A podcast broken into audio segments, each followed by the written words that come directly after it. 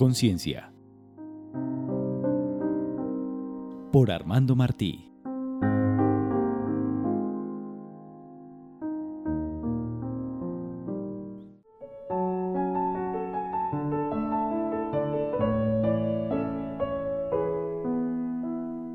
El secreto de un gran amor es forzarse en la totalidad. Amor es cuando se piensa más en dar que en recibir. Es el deseo profundo de ser feliz con alguien e incluye la actitud permanente de hacer algo bueno por esa persona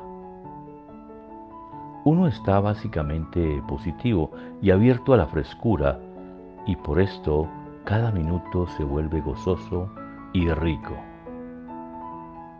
En la cara del amor todo parece posible más allá de cualquier limitación.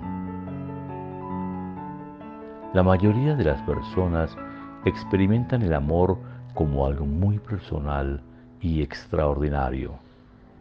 Sin embargo, si se considera con más atención el sentimiento y el comportamiento correspondiente, vemos que aunque en el mundo hay de hecho incontables variantes, estas realmente son muy parecidas en todas partes.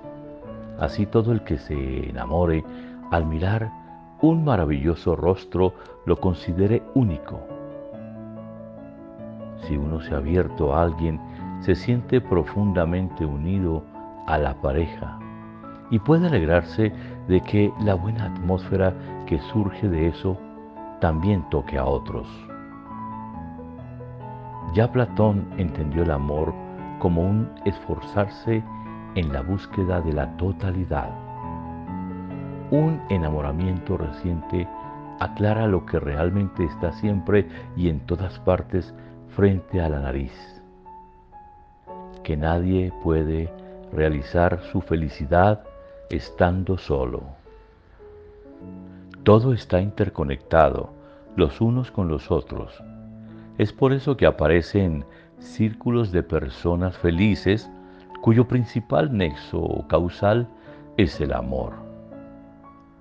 O sea que si los amigos y los padres están contentos con la unión o la vecina opina lo mismo, se trata de una bonita pareja.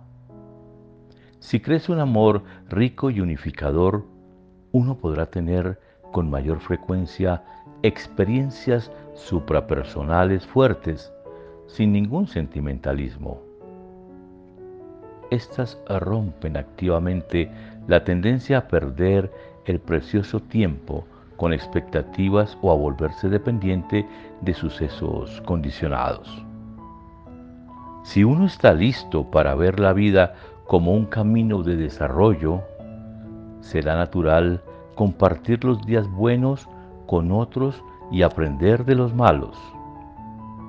Si además uno evita las emociones perturbadoras, se desarrolla gran cantidad de espacio consciente entre y detrás de las experiencias.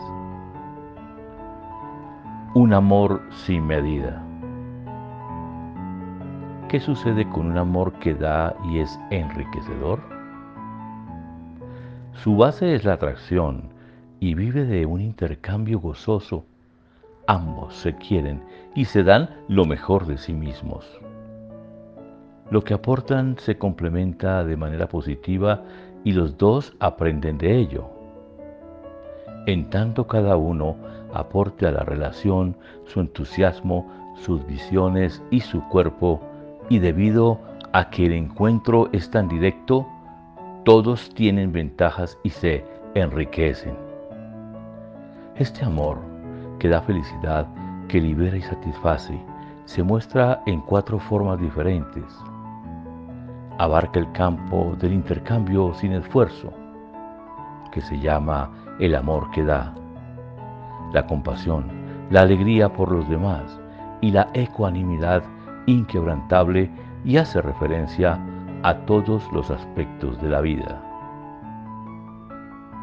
El Buda desea que todos los seres realicen las cuatro clases de amor, pues ellas son las condiciones previas directas para alcanzar la iluminación.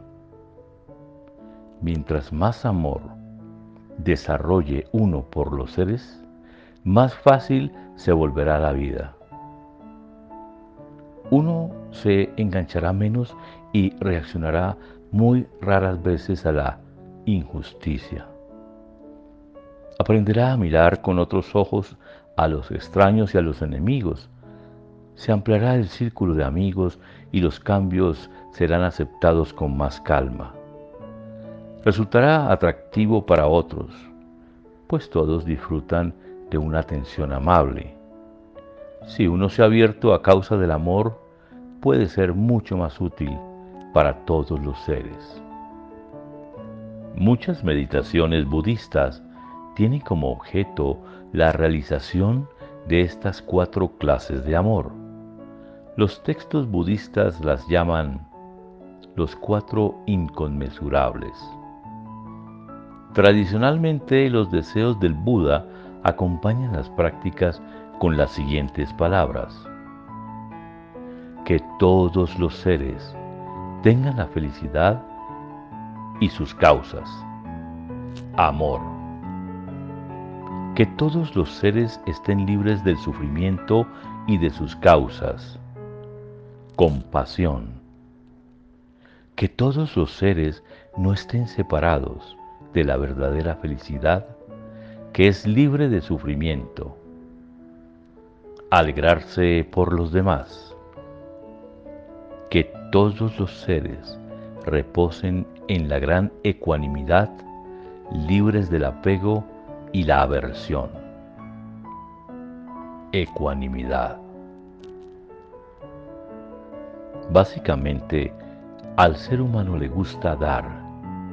Hacer algo bueno para sí mismo y para otros es algo tan completamente natural que todo contacto con eso le produce la felicidad. Las madres ayudan a sus hijos, los hombres protegen la familia, las parejas se apoyan mutuamente, igual que los vecinos y colegas. La apertura y la dedicación recíprocas hacen de un yo y un tú un nosotros. Hacen que lo separado tenga cada vez menos importancia y esto actúa en forma enriquecedora en el amor. La causa para este deseo es pensar que el ser amado debe tener toda la felicidad. Hay tanta atracción que no es posible pensar en nada más y ambos usan el cuerpo, el habla y la mente para darse todo el gozo el uno con el otro. Lo que produce el placer mayormente es obviamente el tiempo que pasan juntos en su lecho puesto que allí se entregan directamente. Pero también el lenguaje actúa en forma importante si se quiere animar siempre, asegurar su amor o crear un nuevo nivel de intimidad. Ejercicio para desarrollar el amor. Si a uno le parece fácil irradiar el amor hacia la pareja, el paso siguiente es manifestar la misma apertura y atención a los parientes más próximos y al círculo de conocidos. Uno puede imaginarse esto primero y luego llevarlo a la acción. Si es posible, se va incluyendo a otras personas en ese sentimiento, sin olvidar aquellas con las que uno tiene dificultades. Finalmente, uno extiende el amor hacia todos los seres. Si uno no está familiarizado con esta forma de amor referida al compañero, puede también fácilmente imaginar a la propia madre. Como es común en las prácticas budistas, pensar que ella lo crió a uno y entregó desinteresadamente la vida con todo el corazón.